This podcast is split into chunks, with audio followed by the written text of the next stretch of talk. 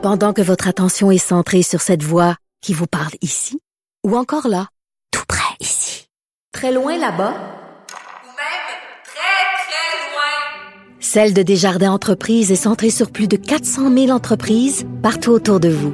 Depuis plus de 120 ans, nos équipes dédiées accompagnent les entrepreneurs d'ici à chaque étape pour qu'ils puissent rester centrés sur ce qui compte, la croissance de leur entreprise.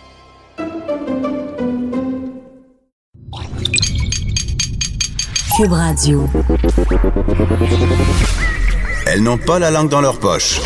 Elles disent ce qu'elles pensent sans détour. Une heure de remise en question et de réflexion. Geneviève Peterson. Vanessa Destinée. Les effrontés. Hey, bon lundi tout le monde. Bon lundi, Vanessa Destinée. Bon lundi, Geneviève Peterson, ça va bien? Ça va très bien. Est-ce que tu as passé un beau week-end? Oui, je suis allée au spa hier. Euh, Oh. donc, je me suis faite dorloter, bichonner. euh, J'ai plongé euh, dans l'eau, dans la piscine, dans l'eau très froide, mais je ne regrette rien. Mais c'est bon pour la fermeté des chairs. Elle était déjà très ferme, ma chère, merci, mais... Mais t'as un teint radieux, mais resplendissant. voilà, exactement. C'est ça qui manquait, en fait. Écoute, moi, en fin de semaine, j'ai lu la biographie d'Olivier Primo qu'on va recevoir la semaine prochaine et c'était, euh, contre Je toute attente, vraiment très hot. Ah ouais? Ouais, j'ai eu euh, beaucoup de plaisir à lire sa biographie. J'ai vraiment hâte qu'on le reçoive euh, à l'émission. Est-ce euh, que c'est ton inspiration? euh, non. du moment parce qu'il y a quand même la biographie de Michelle Obama qui sort euh, cette semaine donc j'imagine que celle d'Olivier Primo ça cote un peu. Mais on dirait que je c'est les deux je biographies mettre. l'histoire de Beach Club. C'est pathétique. Hey, vaste programme aujourd'hui euh, à l'émission, Vanessa.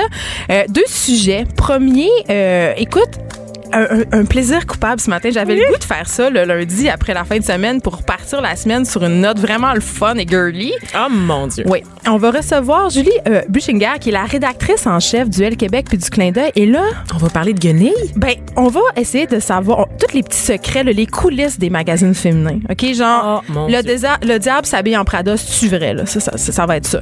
Et après, euh, là, Vanessa, tu vois, ça, il y a une tempête qui s'en vient. Hein? Ah ouais, Et hein? j'étais vraiment contente d'avoir mes enfants en garde partagée parce qu'ils ne sont pas avec moi en fin de semaine. Donc, ils étaient pas énervés. Moi, j'ai pas Ils sont été fous comme la marde quand il y a de la neige. Les enfants, quand il y a une tempête, là, ils deviennent, c'est comme des, des loups-garous, OK? Ils deviennent, ils, grimpent ces divans. On dirait que moi je m'éteins. les, les, les enfants sont là, les baromètres de, Les baromètres de ma vie. Non, mais pour vrai, tu le sais exactement. Et là, moi, euh, je suis séparée puis je suis euh, en garde partagée. J'étais vraiment contente. Et on va recevoir euh, en fin d'émission la psychologue Dr Cynthia Turcotte qui va euh, venir nous, nous parler de ça, la garde partagée, parce qu'on sait que la garde partagée, pour plusieurs, plusieurs parents, et là, attention, je vais dire quelque chose d'inacceptable, c'est le meilleur des deux mondes. Oh mon dieu. Ah non, moi, mère indigne, mère ingrate. Ben, mère honnête. Mère honnête, OK? Parce que on dirait que depuis que je me suis séparée, euh, j'ai du temps pour moi quand j'ai pas, je suis pas avec mes enfants, donc j'ai du temps pour travailler comme je veux, euh, prendre du temps justement pour moi, faire du sport, juste avoir une vie, OK? Donc, quand je retrouve mes enfants, je suis plus patiente, j'ai vraiment envie de me consacrer 100% à eux. Donc, j'estime que je suis une mère plus présente depuis que je suis moins présente. Une mère épanouie. Ben, je pense que je sais pas, mais en même temps, sur les enfants, ça peut avoir aussi des répercussions de vivre constamment euh, le changement de maison. Il paraît que le meilleur mode de garde pour les enfants, ça serait le nesting. Et c'est le, ben, le nesting, en On fait, en parlera ou c'est oui, quoi? mais ça consiste rapidement à les enfants changent pas de maison. C'est-à-dire que c'est les parents qui changent de maison. Donc, on va parler de garde partagée. as-tu pensé que tes enfants étaient peut-être contents de pas te voir aussi pendant une semaine? Mais c'est clair que pour eux, c'est un grand avantage. Il y a personne qui crie dans la maison en disant ramasse tes beurs, ramasse tes C'est ça. Donc voilà. Donc c'est peut-être excessivement soulageant pour eux, c'est on jamais. Exactement, ça leur enlève un stress aussi peut-être. Exactement. Mais mes enfants, en consul- mes enfants, non, mes enfants consulteront euh, très certainement.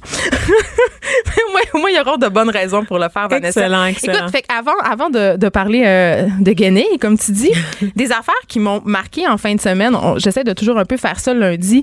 euh, des nouvelles euh, qui m'ont qui ont happé mon attention et tout ça. Et je commence avec l'histoire de Léopold Stéphane Lévesque. Ça, c'est ce gars euh, de Drummondville, je crois, ou de Trois-Rivières, qui euh, a été harcelé par son ex, OK, sur une période de deux mois, une femme avec qui il était depuis 28 ans. Et là, quand on parle de harcèlement, là, il y a la notion de répétition, là, et là, on parle de 1500 textos en deux mois. Impossible. Si on peut faire un petit calcul rapide, puis c'est vraiment pas moi qui va m'en occuper parce que je, Euh, non, non. je, En tout si en semaine sans maths, faut-il le rappeler Oui, de mon côté? Ah, Tout ça pour dire que c'est beaucoup, beaucoup, beaucoup de textos. Et bon, cette histoire-là est racontée dans le journal de Montréal. Il était vic- victime de violence conjugale, dans le fond, de harcèlement psychologique dans son couple, au sein de son couple, Oui, avant ça. de Donc, quitter. ben, en fait, c'est ça. Et là, on raconte, et puis là, on me dit que c'est 50 textos par jour. Imagine, ça veut dire que c'est plus qu'un par heure. Tu sais, ce, ce pauvre gars avait pas la peine Oh, 5 mon Dieu. minutes, là. Bon. Et euh, c'est très touchant parce qu'il raconte, évidemment, il nous dit, j'avais l'impression qu'on me croyait pas. Pendant ces années-là, euh, j'ai contacté la police. J'ai l'impression qu'on m'a pas cru. J'ai l'impression que si j'avais été une femme, on m'aurait pris beaucoup plus au sérieux. Et euh, la juge Marie-Josée Ménard, qui a rendu le jugement parce qu'elle a été reconnue coupable, cette femme-là, d'harcèlement et de menace de mort, souligne à quel point c'est difficile pour un homme de porter plainte puis de témoigner contre une femme dans un contexte de violence conjugale. Parce que soyons honnêtes, Vanessa, c'est vrai que notre premier réflexe, quand un gars partage avec euh, les- ses proches qu'il est victime de sa, de sa blonde, que sa Victime blonde de- est violente. psychologiques, ici financière aussi, parce Oui. qu'on dit dans l'article que la femme contrôlait tout son argent. Donc, c'était très dur pour lui de quitter, en fait. C'est ça, je m'en allais. Ça- il, il raconte dans l'article que ça lui a pris une semaine ramasser 20 pièces parce qu'elle contrôlait toutes ses finances. C'est-à-dire que mettons que les enfants allaient faire une course puis revenaient avec du change, ben il prenait le change sans le dire à sa conjointe et quand il y en avait assez, il allait au dépanneur du coin pour se faire faire euh, des billets de vin, un billet de vin parce que c'était plus facile à cacher. Il l'a caché dans un livre de cuisine. Il s'est littéralement enfui en taxi, ce pauvre homme-là, avec son 20 dollars, et il est allé euh, dans une résidence pour les hommes victimes de violences conjugales. Et il y en a pas beaucoup des ressources J'étais même gars. pas au courant que ça existait. Ben, ça tu vois existe, jusqu'à ouais. quel point j'ai assimilé que c'est toujours aux femmes qu'il faut venir en aide. J'avais pas assimilé que ça serait le genre d'établissement qu'il faudrait aussi pour les hommes. Oui, en fait, il est allé au centre de ressources pour hommes de Drummondville. Puis là, euh, en préparant cette affaire-là, je me suis dit, est-ce que ça existe des ressources pour hommes? Et je suis tombée sur un site vraiment bien qui s'a- qui s'appelle allume.org. Donc, c'est pour les hommes qui sont victimes euh, et de violences psychologiques. Euh, c'est pas nécessairement pour les victimes de violences conjugales, OK? Mais c'est pour les hommes à bout. Si t'es un gars puis t'es à bout, que tu te sens dépressif, que tu te sens anxieux, que tu te sens dépassé, T'as ben, pas de réseau, que t'as pas de soutien Exactement. aussi, Ou t'es d'écoute de ton gêné. environnement. ou t'es juste gêné, ça tente pas d'en parler parce que des fois ça fait du bien de parler à quelqu'un qui est loin de nous, qui a du recul, puis qui est pas près aussi de la conjointe ou des enfants et tout. Donc allume.org. Et là en terminant Vanessa, j'ai des petits extraits euh, de textos et de courriels, OK? Euh, donc, euh, cette merveilleuse femme violente et qui faisait des menaces de mort lui écrivait Je ferai tout pour toi si tu me laisses une chance de te prouver que j'ai changé. Détruis-moi jusqu'au bout, ça te fera plaisir. Tu sais, la grosse manipulation. euh, je sais que tu as peur, mais fais-nous confiance. Tu es capable de me pardonner, toi, toi qui es su croyant. Fait que, tu sais, c'est comme vraiment une dynamique de violence conjugale très classique. Là. Absolument, absolument. Donc, en tout cas, je trouve que quand même c'est une bonne nouvelle que cette femme-là a été condamnée. Et j'aimerais en fait vous laisser sur cette histoire-là sur la, une des réponses qu'avait donné ce, ce pauvre monsieur Lévesque. Il disait j'avais peur, mon corps me disait de fermer ma gueule, mais ma tête me disait de parler. Donc si jamais vous-même vous êtes en situation de détresse, là, je vous invite à consulter les ressources qui ont été mentionnées par Geneviève. Là. Et de pas avoir peur, justement, euh, d'en parler parce que plus on en parle, moins ça devient tabou, tu sais. Exact. Donc voilà. Vanessa, un autre sujet tabou, les femmes autochtones? Oui, ben les pauvres femmes autochtones, je veux dire, euh, l'histoire. oui, on en parle souvent, assez. mais pas assez. Puis on, à chaque fois qu'on en parle, en fait, c'est parce qu'on découvre quelque chose qui s'est passé dans l'histoire, qui fait en sorte que euh, l'histoire des premiers peuples en est une vraiment de violence, de colonisation, puis de, de destruction.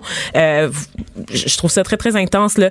Euh, il y a quelques années, en fait, l'année passée, c'est- une longue histoire échelonnée sur plusieurs années, mais l'année passée, il y a un rapport qui est sorti disant que euh, des femmes avaient été forcées à la stérilisation à Saskatoon, en Saskatchewan, des femmes Pardon? autochtones. Oui, elles avaient été contraintes de subir une ligature des trompes euh, de Fallope par leur médecin Pourquoi?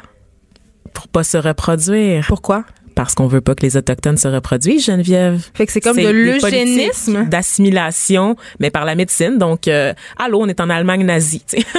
c'est c'est ça. Ça, ça a lieu au Canada? Ça a eu lieu au Canada dans les 40 dernières années. Et là, ce qu'on apprend euh, récemment, comme je dis, ça c'est une histoire, c'était un rapport qui était sorti, une étude en fait, qui, qui montrait des cas de femmes justement qui avaient été accompagnées par le- le- leur médecin, qui avaient été forcées de subir cette ligature des trompes sans euh, consentement éclairé, c'est-à-dire qu'on leur faisait signer des formulaires euh, à la va-vite sans vraiment leur expliquer euh, ce qu'elles allaient subir. Et souvent, c'était des femmes aussi qui étaient admises à l'hôpital, pas nécessairement pour des raisons liées euh, à une grossesse ou quoi que ce soit. C'est juste que, mettons, tu rentres à l'hôpital parce que tu as mal au ventre, puis tout d'un coup, tu as des problèmes d'alcool, fait que le médecin décide de te prendre en charge et il te fait subir une ligature des trompes, out of nowhere, sans vraiment t'informer sur la procédure que tu es en train de subir. Et donc, on s'est rendu compte que ça, ça se passait en Saskatchewan, oui, mais aussi en Alberta, au Manitoba et en Ontario. Donc, c'est euh, dans les provinces de l'Ouest. Peut-être qu'il y a des cas ici au Québec, je ne le sais pas. Pour l'instant, ce qu'on sait, c'est que c'est dans l'Ouest aussi euh, des femmes là, qui, qui ont été euh, contraintes à, à, à la stérilisation. Et euh, évidemment, bon, il y a eu beaucoup d'appels. Auprès du gouvernement Trudeau euh, pour rectifier la situation, donc pour savoir lever, faire une enquête en fait pour pour déterminer l'ampleur de cette stérilisation là, comment ça s'est rendu. Et évidemment, c'est une illustration du racisme systémique dans les les institutions publiques, particulièrement celles qui touchent à la santé, euh, parce qu'on c'est souvent un grand oublié là, quand on, on, on parle euh, des discussions sur le racisme systémique. Mais dans l'Ouest canadien, il y a un problème avec les autochtones, c'est-à-dire que évidemment ils ont beaucoup de, de problèmes de santé liés à la consommation d'alcool. Il y a des communautés très violentes aussi. Et souvent, quand elles se présentent à l'hôpital, ces personnes-là sont rejetées par les médecins, ne sont pas prises au sérieux ou sont traitées pour des soins qu'elles n'ont pas Parce que c'est comme des sous-humains, tu sais, on s'en sert parce que de toute façon, c'est des alcooliques, des drogués, puis Exactement. on les laisse à leurs problèmes. Il y avait eu un ce cas il y a quelques années à Winnipeg, entre autres, d'un homme euh, autochtone qui était connu là, dans le dans, dans la ville, dans le centre-ville, qui errait souvent, là, qui était alcoolique. Et à un moment donné, il se présente à l'urgence parce qu'il allait vraiment, vraiment pas bien. Et ce qui s'est passé, ben, c'est que les infirmières, le personnel soignant l'a juste ignoré. Et le, le monsieur est mort dans la salle d'attente parce qu'on l'a pas pris au sérieux, parce que pour eux, c'était juste un soulon, un autochtone sous comme d'habitude. Donc, on l'a pas pris au sérieux. On l'a pas, on lui a pas donné les soins qu'on aurait donné à une personne blanche se présentant dans, dans la même situation. C'est infiniment des triste. cas, des cas de discrimination là, qui se répètent là, à l'échelle du Canada. Oui, puis on- tout le monde est au et c'est documenté, là. C'est pas juste une opinion, soit dit en passant, c'est documenté, là. Ce sont des faits. Oui, et on se rappelle tous de, de, de cette de ce scandale un peu des femmes autochtones qui disparaissent et qu'on on, on- on- mettons qu'on se force pas tellement pour les retrouver, hein?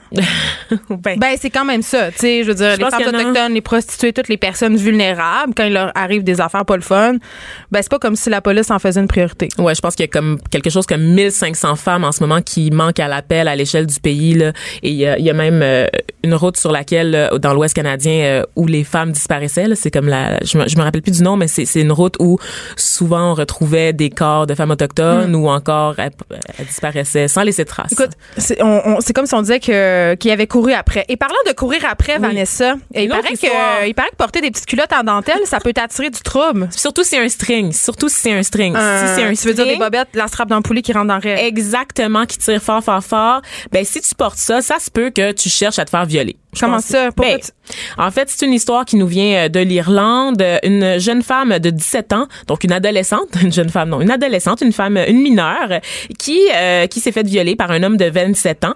Et euh, bon évidemment l'histoire s'est rendue à la justice. Il y a eu une plainte ça s'est rendu en justice. Et pendant le, le, le procès l'avocate du de, de l'accusé euh, raconte que la victime avait peut-être cherché ce qui lui était arrivé, avait Ok, peut-être ouais. Été intéressée par ce viol-là en décidant de porter ce matin-là. Aujourd'hui, je porte, un euh, je porte une mini-jupe, Vanessa. Je veux Oui. juste te le dire. Euh, je suis très disponible. C'est un appel euh, à l'agression. C'est une invitation, donc. Exactement. D'accord. Ouais. Donc, si tu te promènes dans une ruelle, On peut m'aborder. arrivera ce qui arrivera. Ouais, c'est ça. Ça, j'aurais couru après. comprends. Surtout si je bois un petit verre de vin, là. Ah ouais, hein? On, on comprend ici tout le monde que c'est de l'ironie puis que ça a aucun, sérieusement, aucun bon sens qu'on puisse, en 2018, accuser une femme de courir après son viol puis son agression parce qu'elle est habillée sexy. Une fille de vous 17 dire- ans avec un homme de C'est 27 ça. ans. Juste vous dire, et terminons là-dessus, que ça n'a aucun sens et que c'est ça que vous pensez, je vous invite à revoir votre façon de considérer les femmes. Puis surtout quand on sait que l'avocate qui défendait l'agresseur Et elle-même une femme. est une femme, donc, Donc, elle avait internalisé toute tout cette ça. culture du viol. Et on le fait nous-mêmes, tu sais, quand on dit, quand je dis à ma fille de 11 ans, ben, habille-toi pas comme ça, tu vas avoir l'air d'une petite catin. Tu sais, on élève encore, non, mais je ne dis pas ça littéralement, là, mais tu sais, on élève encore nos enfants euh, dans cette espèce de dichotomie de la Vierge et de la putain. On s'arrête ici. Je rappelle à, à nos auditeurs qu'on peut, vous pouvez nous texter en direct euh, si vous appelez au 187 Cube Radio, donc 1877 827 2346 et on aura euh, accès à vos commentaires, vos questions en direct si vous voulez poser des questions à Julie Buchinger qu'on va recevoir après la pause, la rédactrice en chef du L et du clin d'œil où on va pouvoir se demander sont-ils toutes anorexiques coudon. Restez là. Pas d'histoire de sacoche puis de rouge à lèvres. Du front, des idées, du crâne. Les effronter.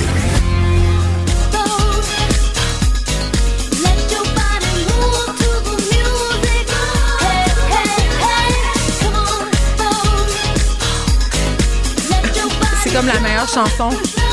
En ce moment, vous ne voyez pas, mais je danse sur la table. Eh, rasse-toi, là.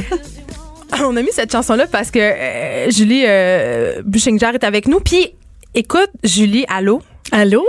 Et là, c'est drôle parce que euh, tu portes un chandail bleu céruléen, OK? Et là, on niaisait avant de te recevoir en entrevue avec ça parce que euh, pour ceux qui ont vu Le Diable s'habille en Prada, qui, est ce fabuleux film sur euh, euh, les coulisses du Vogue, euh, bon, euh, avec Meryl Streep. Qui joue le rôle de Anna Wintour, oui, la rédactrice en chef, mais qui est présumée. On, on le dit Ouais. jamais. Ouais, mais là, on le dit, là. Je pense pas qu'on s'expose à des poursuites au Québec. Je pense pas qu'ils vont nous. nous mais il y a une scène épique dans ce film-là où euh, le personnage principal, l'espèce de stagiaire, euh, arrive puis elle, sac un peu de la mode, puis elle sac tout ça. Et là, euh, il y a une espèce de discours, une espèce de discussion autour d'une ceinture et d'un chandail bleu.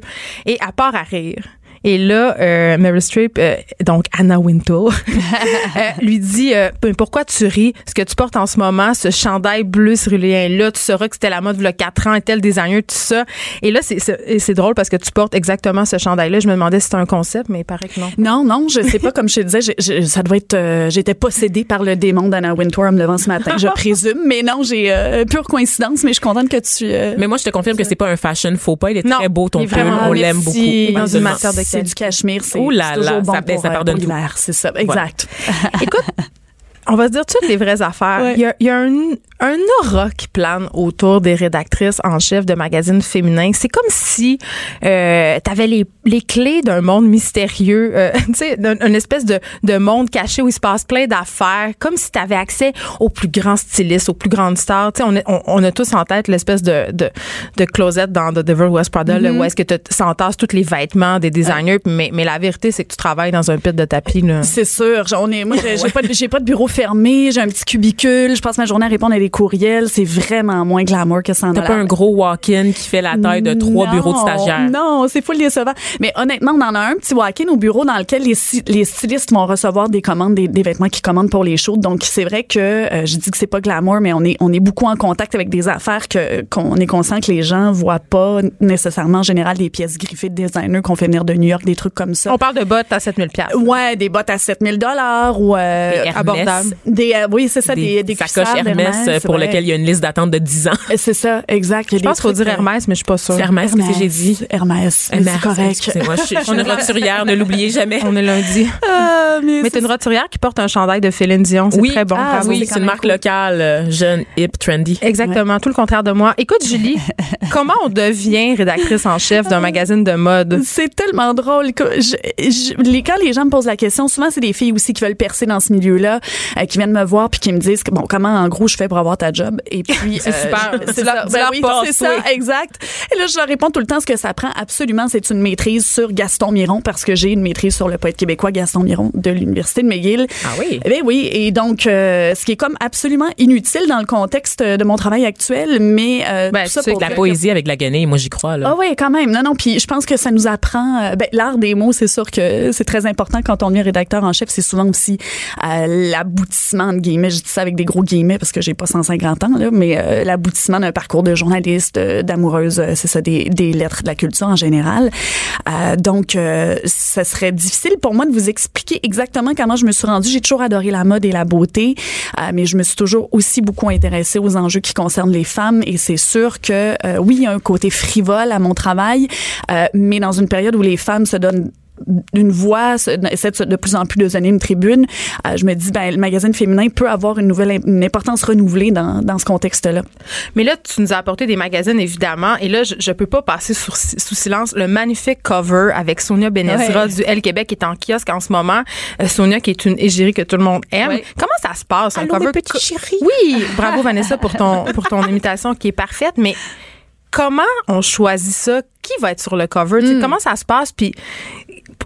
qui peut être sur le cover ou pas? On veut savoir l'histoire de cover. Est-ce que je peux être sur le, co- le cover? Ouais, ou j'aimerais ça. C'est ça. Je me, il y a- je En me le fait, fais tout ça, toute l'entrevue, c'est le but, c'est d'être- qu'on soit sur le cover. Et c'est ça, je me disais, ça arrive souvent que les gens s'intéressent à moi juste pour se magasiner une couverture, que voulez-vous? Mais, Mais regarde, je serais belle. Que- Tu serais magnifique, puis on travaille avec, euh, avec les meilleurs stylistes, les meilleurs euh, photographes qui ont des lumières. euh, Beaucoup de Photoshop Non, aussi, Geneviève. Injectez-moi du botox dans les yeux puis C'est Photoshop. ça. Photoshop. C'est vrai? Ok. Parle-nous de tout ça. Est-ce qu'il y a du Photoshop? C'est qui qu'on prend? Comment ça se passe? Ouais, donc je dirais, je vais prendre le L par exemple, parce c'est sûr que chaque magazine a une personnalité. Donc mettons la femme c- c'est une femme qui euh, de tous âges. Donc euh, ben, Sonia Benezra est à, l'aube de la soixantaine. Euh, on a shooté des Anne Dorval aussi, des des femmes mais qui ont une personnalité unique. Euh, une histoire intéressante. Donc ça, pour nous, c'est important. On met pas juste des jeunes filles, Des modèles. des, des modèles. D'ailleurs, on en met de moins en moins. Euh, Il y a d'autres, euh, par exemple, Royal Canada, ils en mettent plus souvent. Ils ont une culture des modèles qui est Ça va moins un modèle. On veut des, on veut des filles c'est connues. ça, exact. Ouais. Mais c'est parce qu'aux États-Unis puis au, au Canada, ils connaissent bien leurs mannequins, leurs modèles. Nous ici, ben, on connaît Gigi Hadid puis euh, sa sœur. Je le euh, connais pas. Kendall, C'est ça, Kendall, Kendall Jenner. Tu connais mais- pas? Je connais juste Kendall. Jenner. Ah ouais, Je l'aime. Non, mais les Hadid, il faut que tu te mettes là-dessus. Là. C'est Ouais. the next big thing. Je Ouais. suis pas sûre, ça va me créer des complexes si on est déjà assez. Oui, OK, oui. donc là, tu as choisi Sonia. Comment ça se passe, tout ça? Ben d'abord évidemment c'est sûr qu'on s'assoit avec l'équipe on regarde qui a de l'actualité puis euh, qui on a envie de voir en cover c'est sûr aussi on connaît bien notre lectorat puis on sait le genre de, de femmes que, que nos lectrices aiment bien avoir en couverture et donc après ça ben, c'est c'est du démarchage euh, habituel euh, appeler son agent euh, trouver un photographe euh, s'entendre sur l'équipe qui va travailler euh, sur le c'est sûr que traditionnellement euh, comme c'est des des des séances photos qu'on appelle éditoriales c'est nous qui choisissons l'équipe avec laquelle on veut travailler. Dans ce cas-ci on a travaillé avec Max Abadian qui est un des photographes les plus euh, reconnus en mode euh, à travers le Canada. Il est extraordinaire il y a une équipe fabuleuse. Et puis donc euh, c'est ça. Puis là bon je sais que Sonia voulait parler avec la styliste pour s'assurer qu'elle était à l'aise dans les vêtements parce qu'il y a pas pire catastrophe sur un show que quand la fille genre nous a pas son agent nous a pas donné les bonnes mensurations fait Oui. qu'elle rentre dans aucun vêtement. C'est moins le fun. ça, c'est moins le fun. Déjà que les gens arrivent un peu Complexés, arrivé. ouais, c'est ça. Surtout quand son agent nous a donné des mensurations qui font que c'est pas qu'elle flotte dans le vêtement parce que ça, on peut toujours le piner puis l'attacher. Non, mais c'est le si contraire. la- Surtout après Ouais. la diète Jenny Craig, n'est-ce pas? C'est ça. On- J'avais Never forget. ça. On se rappelle de cette campagne de pub avec Sonia Benezra pour Jenny Craig. Oui. Ah, t'es vraiment C'est bonne. On dirait qu'elle est là. Oui, possédée par le démon de Sonia Benezra. Voilà là, tu parles de catastrophe de, de shooting, puis je peux pas passer ça sous silence. Est-ce- Raconte-moi les moments épiques là où est-ce que ça s'est mal passé là moi j'ai travaillé dans des magazines de mode un Ouais. petit bout et une fois on avait fait un beauty shoot et il y avait une mannequin qui avait fait une allergie au maquillage je sais pas si vous savez ce que ça implique là mais ça veut dire qu'on on fait des close-up de sa face pendant quatre heures mais que là elle est boursouflée par l'air de s'être fait piquer par deux guêpes Ah, c'est extraordinaire wow. je suis certaine que t'en as plein comme, ça Oui, tout à fait. Ben ça, euh, les vêtements qui font pas. euh, écoute, non, je- on n'a pas tant d'anecdotes catastrophiques. Quelqu'un qui vomit dans les bottes à 7000 je suis sûre que ça s'est déjà passé. Ah, on a déjà eu un accident de, oui, c'est ça, d'un d'un bodysuit que que qu'on pouvait comme difficilement retourner au magasin. Oh, God. On veut des détails? Ça Ouais. se passait dans la snatch. Ouais, C'est un mot qu'on affectionne beaucoup ici c'est- euh, ah aux oui, c'est oui. snatch. C'est comme, le, comme le, le, le bout le plus dangereux. Tu sais, oui, c'est ça. Oh. Euh, Puis c'est sûr, c'est des vêtements. euh, c'est toujours délicat parce que bon, souvent c'est des. Généralement, c'est moins stressant quand c'est des échantillons que les marques nous envoient parce que Oui. c'est des vêtements qui sont pas vendus sur le plancher que, que les magazines se prêtent entre eux puis que à un moment donné, tu sais, oui, ils deviennent un peu usés ou maganés, mais ils sont pas faits pour être vendus.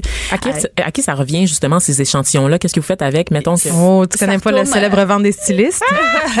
Il y a beaucoup d'échantillons qu'on commande directement, qu'on va demander aux marques. Par exemple, si on a vu une robe euh, euh, euh, Dior, euh, on va écrire à la, la, la représentante en lui disant euh, cette robe-là est disponible pour un show de telle date? Puis là, il, des fois, ils nous la font venir de New York ou de. de... D'ailleurs, c'est très drôle parce que ce que je savais pas avant de commencer dans le magazine féminin, c'est a certaines affaires comme la, la, la plume, euh, le cuir, genre euh, du python, tu sais, c'est de plus en plus rare, là, ou du crocodile, des mais trucs c'est comme pas bien ça Parce que c'est du si t'as signé Ben le oui. pacte si t'as signé le pacte Julie le piton c'est non C'est Hashtag non, c'est décroissance. Il y a comme plus personne qui fait ça, sauf deux, trois grands- grandes maisons, puis il y en a de plus en plus. C'est ça. Ben, euh, Saint-Laurent, ils en font encore, Ok. mais ça, ça passe pratiquement jamais la douane. Donc, nous, on en utilise à peu près jamais. Euh, puis, euh, eh, mais il y a plein de grands designers. Même Gucci utilise plus de la, vraie, de la vraie, euh, Non, de la c'est c'est pas bien. maintenant. Les Non. campagnes PETA avec euh, Pamela Anderson tout nu ont bien marché. Ouais, ouais, on un, peut un dire effet qu'on fait du progrès. oh ouais. bam boum ouais. Je sais pas qu'est-ce qui vient de se passer. Quel heureux. Écoute, on est lundi, c'est c'est difficile. OK. Julie, écoute, là, est-ce que vous êtes toutes des anorexiques qui mangent de la salade avec du yogourt 0%? Du papier construction. Oui, oui, ça a l'air que les mannequins mangent des boules de coton. C'est-tu vrai? Ah, j'ai j'ai jamais vu ça. Honnêtement, moi, chaque C'est fois pas comme qu'on- si elle allait pas se cacher pour le faire. Ouais, non, c'est ça. C'est sûr que devant, euh, on fait Une ligne de coke, une petite boule de coton, C'est- on est set pour la journée. J'ai jamais pu constater régime ça. anti-cancer. Je pense que ici on fait on fait attention avec euh, les mannequins qu'on c'est sûr que c'est des filles qui sont qui sont quand même grandes et lancées tout ça. Puis oui, c'est vrai que traditionnellement le vêtement tombe mieux sur une fille qui a cette qui est plutôt filiforme. Euh, mais nous autres, on lunch là, en équipe euh, pendant les shootings, ça dure une journée. Là, Euh, quand on, prend euh, 7, 8, 10, 12 pages de, de mode, ça prend quand même un certain temps. Puis les filles mangent tout le temps avec nous. Puis je, je, me rappelle pas d'une fois où la mannequin est allée s'enfermer dans les toilettes pendant, pendant le lunch. Donc honnêtement, ce que j'ai vu, c'est un écosystème qui est quand même assez sain, du moins dans celui qu'on cultive ici. Je pense que c'est quand même important. Les gens sont sensibles à ça. Puis c'est une responsabilité qui est partagée, tu sais, parce que c'est sûr que la mannequin est filiforme. Nous, on a de la misère à trouver des filles qui ont qui ont des plus de courbes. Là, Tu sais, on parle beaucoup d'Ashley Graham, mais je veux dire, comme si c'était la, la- Pourquoi il y a jamais Ouais. des filles médiums, genre comme moi? Pourquoi il y a jamais, genre... L'entre-deux? C'est comme si, c'est une question d'offre et de demande, mais d'abord les échantillons des marques sont toutes faites euh, Taille deux, là. Taille 2, c'est minuscule. Ouais. Il y a pratiquement personne qui peut rentrer là-dedans. Sauf moi. Non, c'est pas vrai. c'est menteuse. Non, mais c'est du, du 2 avec, du happy sizing. là. 2 plus 6 Ouais. plus 8, genre plus beaucoup de 10. spandex, là, on peut rentrer dedans. C'est ça. Si je mange pas pendant 4 jours. C'est ça. Puis donc après ça, donc les agences de mannequins proposent des filles qui ont des formes pour entrer dans les, les échantillons qu'ils font. Fait que- puis ultimement, c'est vrai que quand on met une, man- une fille un peu plus, une surtout une mannequin un peu plus en courbe, ça ironiquement, on est encore là, c'est plate à dire, mais des fois, ça, les ventes en kiosque sont, sont, sont moins intéressantes. Donc, Et- tu sais, on se fait beaucoup reprocher par les consommateurs. Tu sais, Vous mettez toujours des, Mais on veut Mais- pas voir ça en même temps. Ben, on c'est- se le fait, on, veut du rêve. il y a encore un peu de travail à faire, je pense. C'est une responsabilité qui est partagée. Écoute, euh, Julie, on continue cette discussion passionnante. On s'arrête un petit peu et on revient avec les coulisses des magazines de mode, tout ce que vous avez toujours voulu savoir. Vous écoutez Les Effrontés à Cube Radio. L'actualité vue autrement. Pour comprendre le monde qui vous entoure. Les effrontés.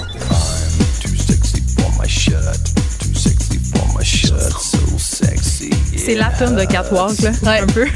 C'est aussi ma réalité au quotidien. Genre, justement, sexy, ça fait mal. Vanessa, oui, c'est vrai que tu es sexy au quotidien. Euh, de retour avec notre invitée, Julie Buchinger, qui est rédactrice en chef, on le rappelle, du L Québec et du Clin d'œil. Et tu disais quelque chose, Julie, euh, qui m'a un peu... euh, quelque chose qu'on qu'on sait déjà, mais qu'on on a de la misère à se l'avouer, c'est que les lectrices, là, et, et je me compte là-dedans, là, on a-tu si envie que ça d'en voir de la diversité? Tu sais, On a-tu envie euh, de voir des femmes rondes, de voir des femmes... Les euh, filles ordinaires. Ouais, tu Vanessa, tu disais la fille de 16 médium, puis ça, c'est vrai, elle est jamais là. On a Ouais. soit une fille vraiment très filiforme ou une fille très, très, très en chair. En On chair, mais que l'entre-deux, mais En à sablier, mort. en sablier quand même. Parce Oui, que c'est c'est en ça. chair, mais tout tombe bien, tu sais. Exact. Ouais. Donc, Il y a, c'est ça. Bon. Euh, euh, Je dirige euh, des magazines féminins. Euh, Hélène Lazareff, quand elle a fondé le Elle en 1945, disait qu'elle voulait du sérieux dans la, dans la frivolité, de l'ironie dans le grave. Donc, pour elle, c'est important de mêler les deux. Mais il faut se rappeler, on est quand même un magazine qui veut faire rêver. Euh, on n'a pas le goût de, de, de, de penser au, au tracas du quotidien. C'est sûr qu'on on vend un peu du rêve. Donc, c'est sûr que ça, c'est un... Il faut, faut le dire, c'est un peu la prémisse. Et que, oui, ce qu'on constate, c'est que la fille régulière, là, celle qui ressemble à tout le À monde, c'est ça, exact, a moins le goût de la voir euh, en couverture d'un magazine, au au même titre que euh, c'est plus inspirant de la shooter dans un manteau euh, Yves Saint Laurent euh, qui coûte 25 000 pièces que dans la veste de chez Zara que tu t'es toi-même acheté la semaine passée. Donc c'est sûr qu'on on essaie d'inspirer les femmes d'aller un peu ailleurs euh, et on constate que que oui la réponse à ça c'est que nos lectrices sont c'est la même chose pour euh, on, par- on parlait beaucoup de diversité culturelle euh, euh, récemment dans la culture sont où les comédiens ou les comédiennes asiatiques, noires, euh, autochtones? Latino, ouais. Latina, tu sais, latino, c'est ça, il y en a, il y en a pas beaucoup. Puis nous, quand on, c'est le même problème, parce qu'on, on- en couverture, on cherche à mettre des femmes qui sont issues du milieu culturel. Ben, on a le même problème que les agents de casting ou, ou tout ça. On en- il y en a comme pas mille. Tu sais, le Québec, c'est quand même un petit écosystème, donc on. ouais. Puis tu as utilisé le mot frivolité. Puis ça, c'est drôle, Vanessa, parce qu'on en parlait euh, pendant la pause entre nous, discussion de filles. Tu disais pourquoi on associe toujours les magazines féminins à la frivolité? Parce que bon c'est ça on a des magazines masculins qui par exemple le GQ magazine où est-ce qu'on va vendre des produits super chers des montres à 180 000 dollars des gros jeeps des, des complets Hugo Boss. Puis ça c'est jamais frivole. Puis s'il y a un dossier politique dans le magazine tu le disais Geneviève ça c'est correct là. C'est des magazines de qualité là, qui Ouais. peuvent rivaliser avec le, le New York Times. Ouais. mais nous de notre côté le contenu des magazines C'est féminins. comme si on opposait le, le- le côté girly au Oui. côté sérieux. Mm-hmm. Et pourtant, je veux dire, moi, comme petite fille du Saguenay, c'est le L Québec, le clin d'œil, le Châtelaine qui Mm-hmm. m'a ouvert sur les premières réalités féministes. C'est-à-dire que dans ces magazines-là, il faut se le rappeler, quand la genèse de ces magazines-là, euh, c'est de parler aux femmes, donc de sujets de société et tout. Donc, ça peut ouvrir. tu sais, Il y a des dans le L, il y a eu des articles sur la grossophobie, il y a Mm-hmm. eu des articles sur la culture du viol. Il y a- il y a des articles sérieux dans ton magazine. Oui, là. absolument. Je pense que toute l'équipe, on est toujours en train de de se de se hum, de se tâter à ce sujet-là dans le sens où euh, j'en parlais avec notre directrice euh, notre directrice beauté euh, qui disait quand elle se présente par exemple à des gars, elle va sur une date puis elle dit aux gars, moi je suis directrice beauté dans un magazine de, de mode et de beauté, que tout de suite est un peu comme discréditée alors que c'est une fille qui a fait des études universitaires. Ben, qui toi, avec, archi- euh, ton Gaston Miron, Ben là. oui, c'est ça quand même. Ben on est on, est toutes là. des filles qui sont qui sont allées bon qui sont allées à l'école pas juste ça mais qui sont archi euh, ouvertes branchées par ces questions là et euh, je trouve ça dommage mais dans le fond je peux pas faire plus ou mieux que ce que que ce que qu'on fait actuellement dans le sens où ben non on va continuer de parler de consentement on va continuer de parler de d'équité on va continuer de parler de, de confiance en soi. Euh, je pense que toute la, la discussion que les femmes ont en, en ce moment dans, dans le dans le climat euh, dans le contexte actuel euh, est ancrée dans une dans c'est ça dans une forme de confiance en soi que nous on peut contribuer à, à, à valoriser chez la femme tu sais. Donc euh, euh, moi je verrai jamais ce que je fais comme frivole. Je considère que c'est un média de masse aussi. C'est quand même j'ai une responsabilité en parlant à mes lectrices. Euh, c'est pas euh, c'est pas euh, c'est pas un petit magazine niché. Euh, c'est imprimé à plusieurs milliers milliers d'exemplaires quoi chaque mois. tirage? On, on- au L, je- on- disons, parlons plus en termes de lectorat, parce Oui. que ça va vous donner une meilleure idée. Euh, on est à peu près à, je sais pas moi, 500-600 000 lectrices par mois. C'est énorme. C'est- Donc, on parle à beaucoup de femmes. Et c'est, c'est, donc, je prends ça, je prends ça au sérieux. Et puis, euh, euh, je considère pas que ce que je fais, c'est frivole. Et je pense que euh, c'est pas parce que j'aime me mettre du gloss que euh, ça, ça, ça fait de moi quelqu'un de débile qui est pas capable de réfléchir. Oh, tu parlais voilà. des magazines masculins. Moi, ça me fait rire. C'est un cas un peu extrême, mais dans le dans le Playboy magazine, il y a eu plein de Mais c'est pour les articles, Qu'on lit le Playboy, non? voilà, Ben, c'est c'est ça pour ça. les entrevues, Ben, les portraits de fond. T'as genre une Joyce Carol Oates, déjà, il y a plein d'auteurs américains archi respectés qui ont signé des textes inédits pour. C'est quand même un magazine de filles tout nues, là. Je veux dire, on est quand même euh, à, à ce bout-là euh, du spectre, là, tu sais. Donc, euh, mais, euh, mais bon, une Joyce Carol Oates avait pas de problème de signer un texte dans un magazine comme le Playboy. Il y a quand même encore un double standard, je suis d'accord. Mais bon, ça change. Puis on en parlait tantôt à micro fermé, mais euh, le Teen Vogue, qui est comme la version, disons, adolescente euh, du, du magazine euh, Vogue, euh, fait un travail extraordinaire pour ses lectrices. Il parle de politique. Ils ont parlé, ils ont fait un gros dossier sur Karl Marx récemment. Donc, bon. le Teen Vogue, qui vend de la guenille à nos jeunes filles, Ouais. a fait un dossier sur Karl Marx pour les éveiller. Karl Marx, ce philosophe. Le philosophe, pour Ouais. les éveiller à la lutte des classes. C'est assez, c'est extraordinaire. Quand même extraordinaire. Justement, c'est quoi les courants en ce moment dans l'univers du magazine? Parce qu'on sait que tes deux magazines préférés, c'est le clin d'œil, c'est le S. Mais sinon, qu'est-ce que tu suis? Je n'en lis aucun autre. Mais mettons, tu te permets des fois de tricher un peu. Qu'est-ce que tu lis? Et c'est quoi les courants là, qui vous Ce que intéressent? je lis, moi j'ai grandi, euh, j'ai été une grosse fan du Vanity Fair, puis j'ai j'ai été abonnée pendant de nombreuses années. Euh, ils font des portraits fouillés, euh, donc euh, c'est un- ça a été toujours un de mes magazines fétiches. Mais ça serait quoi les courants dans le magazine? Mais c'est ça que le MeToo, ça a quand même C'est- teinté Ouais. le, le contenu éditorial. Ouais. Absolument. Chez vous, est-ce Ouais. que vous avez eu une prise de conscience? Est-ce que vous avez décidé de mettre ça de l'avant? On a euh, pas à proprement parler du mouvement MeToo, mais oui et non. Dans le clin d'œil, euh, je pense que c'est dans celui qui va être en kiosque là, la semaine prochaine. Avec Sarah-Jeanne Labrosse, magnifique sur la couverture. Oui. Et Géry, n'est-ce Oui. pas? Puis comme c'est un numéro dit de fin d'année, on travaille toujours un peu à l'avance, mais ça, c'est quand même notre numéro de, de décembre. On a un article sur les avancées des femmes en 2018. On fait le tour, mais c'est un, c'est un portrait un peu hétéroclite dans le sens où euh, on va parler euh, autant euh, des avancées des, des femmes scientifiques qui ont, qui ont fait des découvertes extraordinaires, autant on va parler des militantes. Et là, donc, on va aborder, par exemple, tout ce qui s'est dit sur MeToo. Euh, c'est sûr que nous aussi, euh, on est un magasin mensuel, donc on n'est pas très collé sur l'actualité. euh, donc, il faut trouver des façons de, le- de le faire. Vous faites le numéro plus, de Noël en juillet. c'est ça. Aïe, oui, aïe, ok. Mais on est un, oui, c'est un, Oui. un peu schizophrène comme comme façon de fonctionner, mais euh, c'est ça. Là, on est dans les numéros, les numéros de printemps alors que l'automne est à peine en train de s'installer chez nous. Mais euh, mais oui, que ça soit, euh, c'est ça, des articles sur le consentement, sur sur le harcèlement, la confiance en soi, tout ça, on, on l'aborde. C'est sûr qu'on n'a pas le choix. Puis je pense qu'encore une fois, c'est une question même de responsabilité euh, que que chez nous qui est assumée là. Soyons frivoles, Julie. Oui. C'est qui les plus grands? Parce que comme rédactrice en chef, tu rencontres des stars, tu rencontres des stylistes, tu rencontres des mannequins. C'est qui les plus grands que tu as rencontrés? Eh mon Dieu, j'ai rencontré. Des euh, vedettes. oui, Oui, des oui, vedettes. c'est ça. Ben, des, des vedettes québécoises, on en voit plein, donc c'est sûr que pour ça, on est archi choyé. Mais international. International. Ben écoute, euh, j'ai quand même interviewé et pris un selfie avec Gwyneth Paltrow il y a pas très longtemps. Est-ce qu'elle a examiné ton aura? Est-ce qu'elle a scouché ton aura avec du spray Est-ce à que tu as aura? offert un œuf en jade à insérer dans C'est dans, oui, c'est ça. pas qui- JJ. Qui en principe, ouais.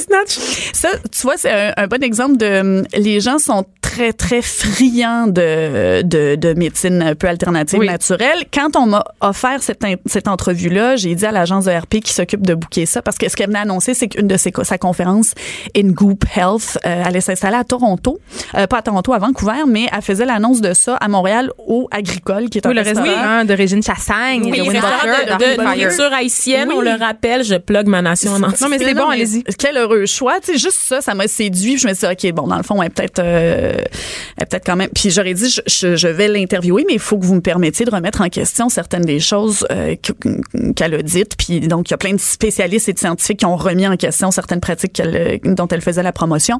Et euh, elle est très... Elle- J'aime peut-être- ça. Oui, c'est ça. Elle est bizarre? Elle est un peu, elle est pas si bizarre. Est-ce que c'est un robot? euh, Elle est un petit peu sur la cassette, mettons que je pense qu'elle est habituée à ce qu'on y pose. Puis tu sais, t'as 10 minutes avec elle, Vanessa. c'est quoi? Une reptilienne. Un petit côté Ils sont parmi nous. Ouais, vraiment. Mais euh, fait que j'en ai rencontré. J'ai j'ai eu l'occasion de, de parler très brièvement avec euh, Helen Mirren euh, dans un Hot. gala. Ouais. Puis honnêtement, on était dans un gala, euh, un gala euh, qui soulignait euh, les femmes de mérite. Bon, c'est L'Oréal Paris qui qui euh, qui, euh, qui avait. euh, Elle est égérie pour L'Oréal. Exact, c'est ça. Donc, c'était elle, c'était la maîtresse de cérémonie. Mais elle, tu sais, elle a pleuré à la fin de la soirée en parlant de toutes ces femmes qui avaient accompli tellement de choses extraordinaires. Puis on a vraiment senti, tu vois, quelqu'un de vraiment authentique comme ça. Mais euh, sinon, mes, mes journalistes aussi se promènent puis ils rencontrent du monde. euh, Théo Dupuis-Carbonneau, qui est notre, donc, notre rédactrice en Très chef fun à suivre sur Instagram. Théo Suivez-la. Dupuis. Ah Oui. non, c'est, elle est extraordinaire. Sa vie est absolument palpitante. Elle est actuellement en Suisse pour un voyage de presse et elle a quand même un selfie avec Rihanna. Puis on Oui. était comme, Tabarnouche. essaye de, essaye de battre Cube Radio, bye Cube Radio, je m'en vais chez Elle c'est Québec. ça.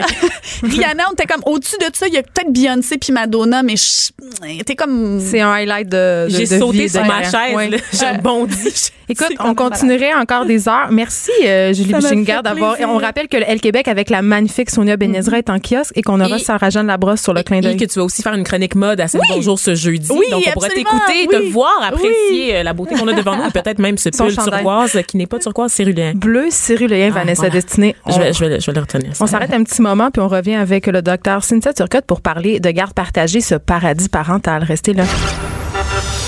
Geneviève Peterson. Vanessa Destinée. Elle manie aussi bien le stylo que le micro. De 9 à 10. Les effrontés. Convaincu. Oh, Vanessa, qu'est-ce qui t'a convaincu? Ça te- la garde partagée? La garde partagée, oui, des pense. futurs enfants? Oui, c'est ça. Genre, je prépare déjà mon divorce alors que je, je suis même pas encore en couple. Ben, honnêtement, tu ris, là, on niaise avec ça, là, euh, mais il y a tellement, un couple sur deux se sépare, fait que je suis quasiment en train de me dire qu'on devrait planifier à l'avance comment ça va se passer quand on va se séparer euh, du père de nos Mais enfants ou de la mère de nos enfants. faut avoir quand même. Mais que je les pense gens qu'il faut être très peu- réaliste en 2018 puis se Oui. dire que l'amour euh, envers et contre tous jusqu'à la fin de la vie là, oui, on n'est plus tellement là. Ben, c'est, ça se peut plus ou moins, en tout cas, selon moi. Euh, on a au bout du fil le docteur Cynthia Turcotte. Bonjour, Madame Turcotte. Oui, bonjour. Écoutez, euh, je voulais vous avoir parce que euh, on sait que la garde partagée, c'est un modèle de garde qui est très, très répandu au Québec. Là, je pense que c'est le choix de 30% des familles séparées au Québec et ça nous est souvent présenté à nous, les parents, comme une espèce d'Eldorado, comme une espèce de paradis, comme le meilleur des deux mondes. Mais pour les enfants, là, qu'est-ce qu'il y en est? Ah, Ben en fait, euh, c'est quand même euh, pas une si mauvaise nouvelle la garde partagée pour les enfants parce que Yes. c'est une avancée euh, pour eux parce que c'est ça permet, faut pas faut pas l'oublier. Avant c'était la garde exclusive, euh, principalement là dans les enfants du divorce des années 70-80. Euh, mais là, effectivement, c'est quand même juste, on va dire 20 à 30% des familles parce qu'on aimerait ça peut-être que ce soit plus dans l'optique où ça permet de- d'avoir, on le sait, une meilleure qualité de relation avec le père, entre autres. Avant, euh, c'était pas juste la séparation du couple que ça représentait, c'était aussi la- vraiment l'éloignement avec un des deux parents. Tandis que là, ben, ça permet, euh, ça permet ça. C'est pas sans désavantage, mais c'est sûr que c'est c'est populaire pour pas- 60% des gens, là, on a sondé, là, 60% des gens euh, privilégient vraiment la garde partagée.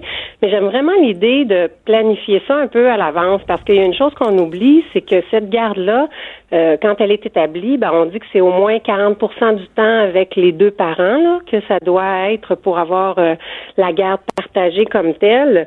Euh, mais euh, en fait, euh, Ça peut être vraiment sous diverses formes, euh, cette garde partagée-là, mais c'est sûr qu'elle implique euh, des, des avantages pour euh, les, les parents aussi, mais pour les enfants aussi. Ouais. Mais il y a différentes façons, dont, vous venez de le dire, dont on peut comme pratiquer, entre guillemets, la garde partagée. Là, je vais donner mon exemple personnel. Nous, on a décidé que les enfants n'auraient pas de valise. C'est-à-dire se trimballeraient pas avec leurs petites affaires parce que nous, on trouvait que euh, ce sentiment-là de devoir déménager, de devoir changer de maison chaque semaine, euh, la valise était comme un peu le symbole de ça. Donc, il y en a pas. En même temps, ma fille, en grandissant, commence à traîner des objets. Mais ça, ça peut être une solution, non? Oui, oui, tout à fait. Euh, Dans le fond, c'est une question de confort. C'est qu'on dit que la relation avec les deux parents est importante, mais aussi d'avoir un lieu d'appartenance dans lequel on se sent bien. Donc, quand c'est en garde partagée, il y a deux lieux. Donc, c'est sûr que d'essayer de simplifier, de faciliter l'adaptation, c'est quand même des adaptations. C'est très exigeant là pour les enfants. Donc, c'est c'est pas la garde vraiment partagée comme telle qui peut être difficile, là, mais euh, Le changement de lieu. C'est ça, c'est c'est tous ces, c'est tous ces changements-là euh, et faciliter l'adaptation par ce truc-là, entre autres, là, dont, dont vous parlez, c'est vraiment euh, quelque chose qui peut euh, être euh, important, là. Oui, tout à fait. Qu'est-ce qu'on fait quand on se rend compte que la dynamique familiale chez l'autre parent est très, très différente de la sienne? En, en fait, on- ça, c'est quelque chose dont les parents s'inquiètent beaucoup, mais les enfants, en général, s'y adaptent assez bien. Euh, c'est de- d'expliquer que c'est normal que les deux parents vont avoir des façons de faire qui sont différentes et que l'enfant doit, s'il y a un inconfort dans une ou l'autre des façons de faire, on encourage, là, en tant que parent, par exemple, si notre enfant nous confie ça, que c'est difficile, euh, telle ou telle différence chez son autre parent, on l'encourage à en parler avec l'autre parent. Mais c'est de respecter ces différences-là. On peut, si on s'est si séparés, on le sait, hein, on est différents, c'est clair. Donc, euh, c'est- d'en tenir compte, c'est d'être réaliste par rapport à ça, mais de soutenir notre enfant à exprimer ses besoins. là. C'est quoi les pires gaffes que les parents font quand, quand il est question euh, de séparation, de, de garde partagée? Euh, je parle de gaffes qui peuvent avoir des répercussions sur la santé psychologique de leurs enfants. Oui, c'est que quand, quand on, on se sépare en tant que parent, on oublie qu'on traverse trois, euh, c'est une période de crise et trois, il y a trois facteurs de risque importants dans cette période de crise-là pour les parents. C'est qu'il y a un deuil à faire de la relation conjugale, hein, c'est certain. Alors, il y a une détresse qui peut être là. Quand cette détresse-là est très grande, ça peut amener effectivement plus de conflits. Il faut faire attention, je veux juste mettre un, un petit bémol à ça, c'est que même dans les familles non séparées, il y a des conflits. Donc, Oui, c'est vrai, on l'oublie euh, souvent. Oui. On l'oublie. Donc, c'est- c'est c'est un facteur de risque qui est important pour tous les enfants, euh, mais disons que c'est vrai que ça peut être accentué dans cette période de crise-là. Euh, L'autre chose, c'est qu'il faut se reconstruire hein, dans son identité. Euh, tantôt, j'entendais, je crois que c'est Geneviève qui disait au début euh, de l'émission, euh, c'est euh, c'est une période où, où la semaine où j'ai j'ai pas enfants, où je peux vivre, faire, faire ce, qui est, ce qui est important pour moi. Donc, c'est c'est toute une période de reconstruire son identité, ses valeurs, euh, ses choix, parce qu'on se retrouve avec soi-même hein, souvent dans cette période-là.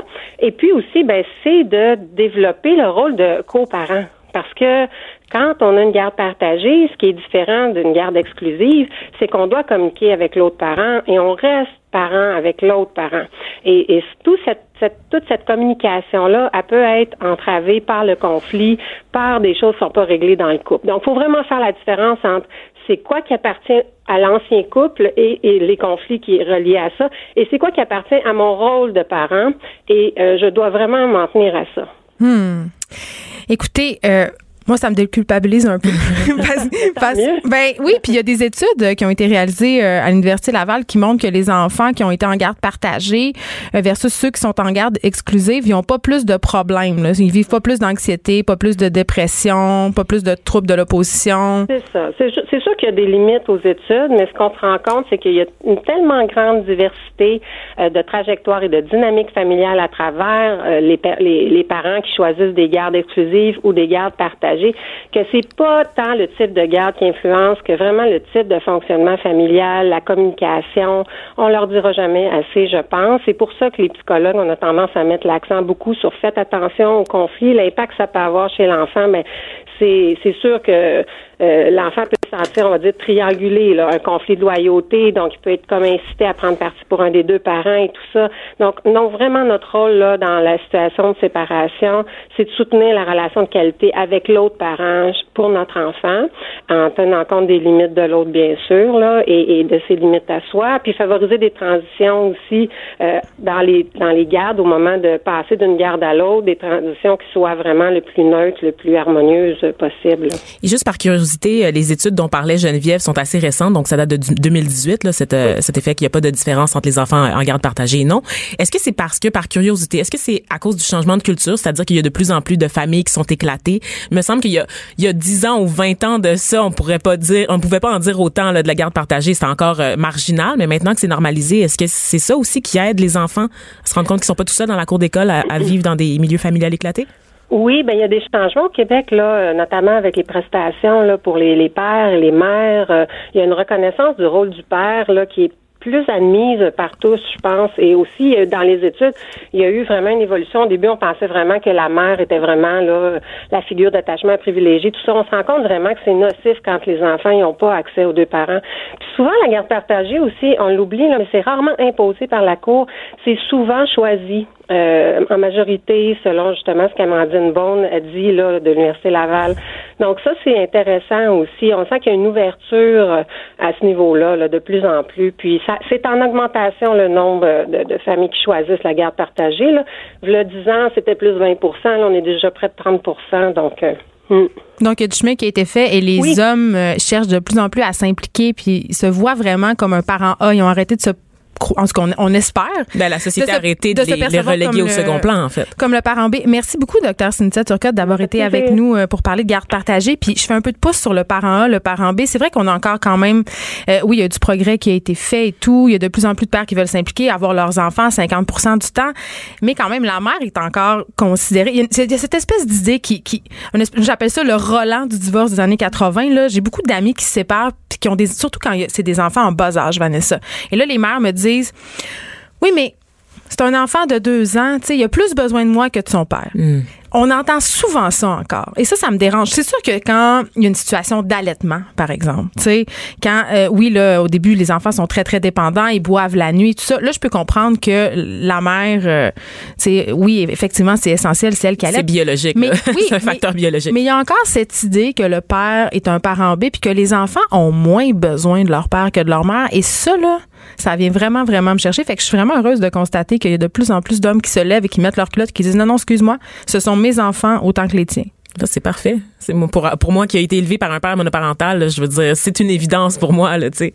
Mais- je suis contente de voir que le reste de, sa- de la société emboîte le pas. Mais oui, et c'est ça. Et là, euh, bon, c'est sûr que tout ça m'a fortement déculpabilisé, mais, mais en même temps, on dirait quand même que mon premier réflexe quand il y a quelque chose qui se passe avec mes enfants, puis la psychologue a dit quelque chose de très intéressant. Elle a dit, euh, tu sais, ça se passe bien pour la majorité des enfants. Il faut pas oublier que des conflits, il y en a aussi dans les familles normales entre guillemets. Et on dirait que quand on est séparés, dès que notre enfant a une difficulté, dès que notre enfant traverse quelque chose qui est pas le fun, on a tout le temps tendance à dire c'est à cause c'est à cause que c'est à cause de la séparation. Alors que dans le fond les enfants font face aux mêmes défis, tu sais qu'il y a des conflits, il y a des Ils sont pas mal plus matures qu'on croit aussi, je Mais- pense. même parfois même plus que les parents, ça Oui, se affaire- oui, je sais, mais tu sais, on dit, on dit souvent les parents pour se déculpabiliser. Ah, les enfants, ça s'adapte à tout. C'est vrai. Eh, oui, puis non, tu sais, je veux Il y a un dire. travail à faire aussi pour Non, mais ils vont s'adapter. Je veux dire, ils n'ont pas le choix de toute façon. Fait que c'est pour ça qu'il faut faire un peu attention avec des phrases comme ça. Puis c'est pour ça que nous, on a décidé euh, qu'il n'y aurait pas de valise. Mais bref, la garde partagée, pas si pire, le meilleur des deux mondes. J'en prends bonne note. c'est déjà terminé. Ça a passé très vite, Ça a cette heure, passé Vanessa, en ta vite. compagnie. Oui. On se retrouve demain euh, à 9h, de 9 à 10 aux effrontés. Il y a Richard Martineau qui suit dans quelques instants. Allô, mon oncle Richie. Je sais pas s'il fait la garde partagée, Richard.